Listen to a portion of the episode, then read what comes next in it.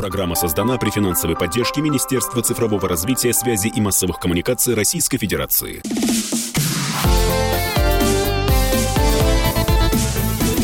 Доброволец. После небольшой паузы вырываемся в утренний эфир радио «Комсомольская правда». В эфире «Доброволец», программа о смысле жизни, о хороших делах и хороших людях. Сегодня говорим про то, как творческие проекты помогают э, тем нашим согражданам, кому нелегко, кому нужна наша помощь и поддержка. И у нас замечательные эксперты. К нам присоединилась Людмила Николаевна Азарова. Э, Людмила Николаевна – профессиональный психолог и руководитель Центра арт-терапии Академии искусств Игоря Бурганова. Доброе утро. Здравствуйте. Затронули мы в первой части нашей программы вот такую тему в общении с детьми в трудной жизненной ситуации. Цветотерапия. Вот я своим дилетантским умом так размышляю, думаю, что, наверное, не каждый цвет можно использовать, потому что э, цвета-то очень большое значение для нас имеют. Очень жаль, что вы не присоединились к нашему семинару, когда мы с волонтерами разбирали эту тему. На самом деле тема слишком многообразна для того, чтобы говорить очень однозначно.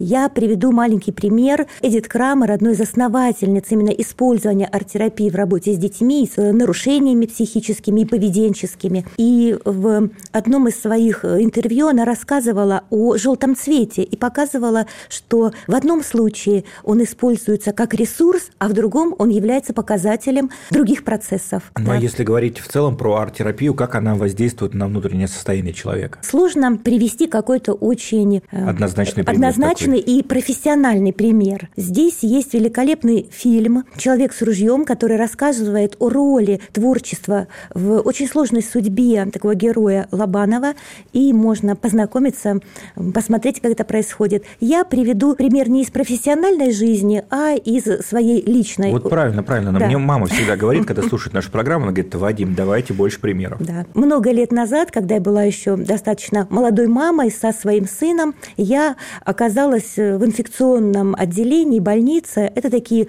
знаете, боксы, где по две диады, таким профессиональным языком говорят, там мама с ребенком. Но, видимо, раз ты психолог, значит, обязательно обязательно попадешь в какие-то свои ситуации.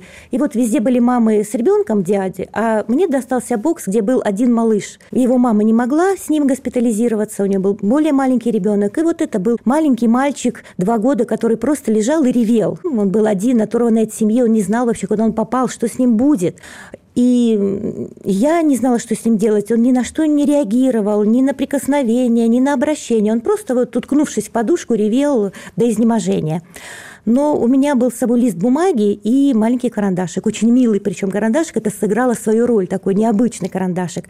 И я делала все, чтобы привлечь его внимание вот э, к этой форме. И эм, только так э, смогла вывести ребенка из этого состояния стресса. Через листок, карандаш мы не разговаривали, мы просто рисовали, передавали друг другу.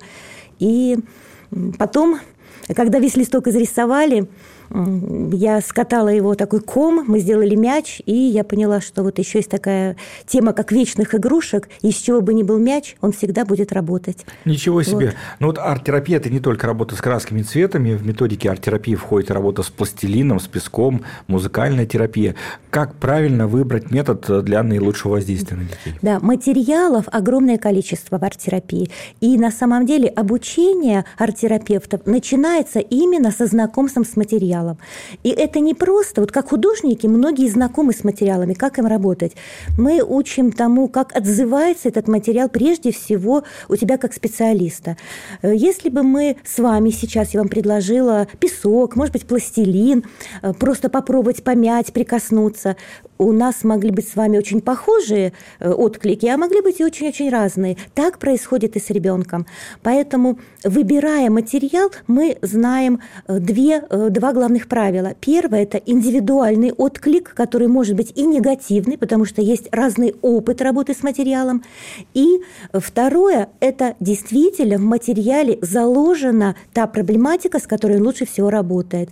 Например, у нас есть жидкие краски акварельные, а иногда мы даже их брызгаем из вот э, пузырьков, просто намешиваем. Например, на семинаре по цветотерапии работали с красками, пищевыми красителями, которые используют для окрашивания яиц э, и просто наливали их в пробирки и выливали. Это был жидкий материал. Поэтому вот жидкий материал используется в проблеме работы с контролем. а более плотный материал ну, в других темах. Все надо знать, все надо знать, поэтому, когда нас спрашивают, как начать тот или иной социальный проект, прежде всего говорим, обратитесь к профессионалам, пригласите их проконсультировать ваш проект, чтобы он действительно людям помогал, но а не создавал видимость, потому что нам-то главное все, чтобы эффективность была. Но вот арт-терапия в работе с детьми а, она довольно широко применяется. У нас, не знаю, есть такие арт-психологи в больницах, в школах или, или каких других учреждениях? Или это все-таки удел общественных организаций, волонтеров или частных лиц? К сожалению, не э, так сильно представлены арт-терапевты в различных организациях в России, как в других странах. Да, например, арт-терапевт, э, есть такая должность во многих школах в Израиле, в Америке. Не просто психолог школьный, а именно арт-терапевт. В Израиле э, я была в школе для детей с задержкой умственного развития, и там был не просто арт-терапевт, но еще отдельно музыкальный терапевт, ну и, разумеется, отдельно психолог и отдельно еще специалист по анимал-терапии. К сожалению, мы э, здесь не так богаты на э, ставки таких специалистов, арт-психологов, но тем не менее они появляются, они существуют. Хотя, конечно, роль социальных организаций, роль общественных организаций, она огромна. И здорово, что есть такие проекты. А занятия искусством с детьми, страдающими генетическими тяжелыми заболеваниями, а, это помощь или все-таки бесполезная трата силы ребенка и ресурсов его родителей? Ну, здесь есть две такие важные позиции. Первая, она связана с нашим отношением к этому ребенку. И здесь мне очень близка позиция специалиста не в сфере арт-терапии, но очень близкой нам в сфере лечебной педагогики, где объединяются усилия медиков, педагогов, психологов обязательно для помощи работы э, детям с такими серьезными психическими, физическими нарушениями. И вот он говорил о том, что есть идея гуманного отношения к личности, что именно благодаря искусству происходит дозревание личности этого человека. Поэтому если мы относимся и видим в нем личность, то это очень важный э, вклад. Но есть еще и другая особенность арт-терапии. Это направление с очень медленным накопительным эффектом. Ничего не бывает быстро. Вообще в психике человека не может быть быстрых изменений. Она от этого страдает. И накопи... арт-терапия – это длительный процесс для того, чтобы мы могли видеть хоть маленький результат. Официальная медицина, она признает арт-терапию, как-то использует в комбинации с классическими врачебными программами, программами лечения? Эм, сейчас можно увидеть э, арт-терапевтов и кабинеты арт-терапевтов э, в психоневрологических диспансерах. Э, она существует.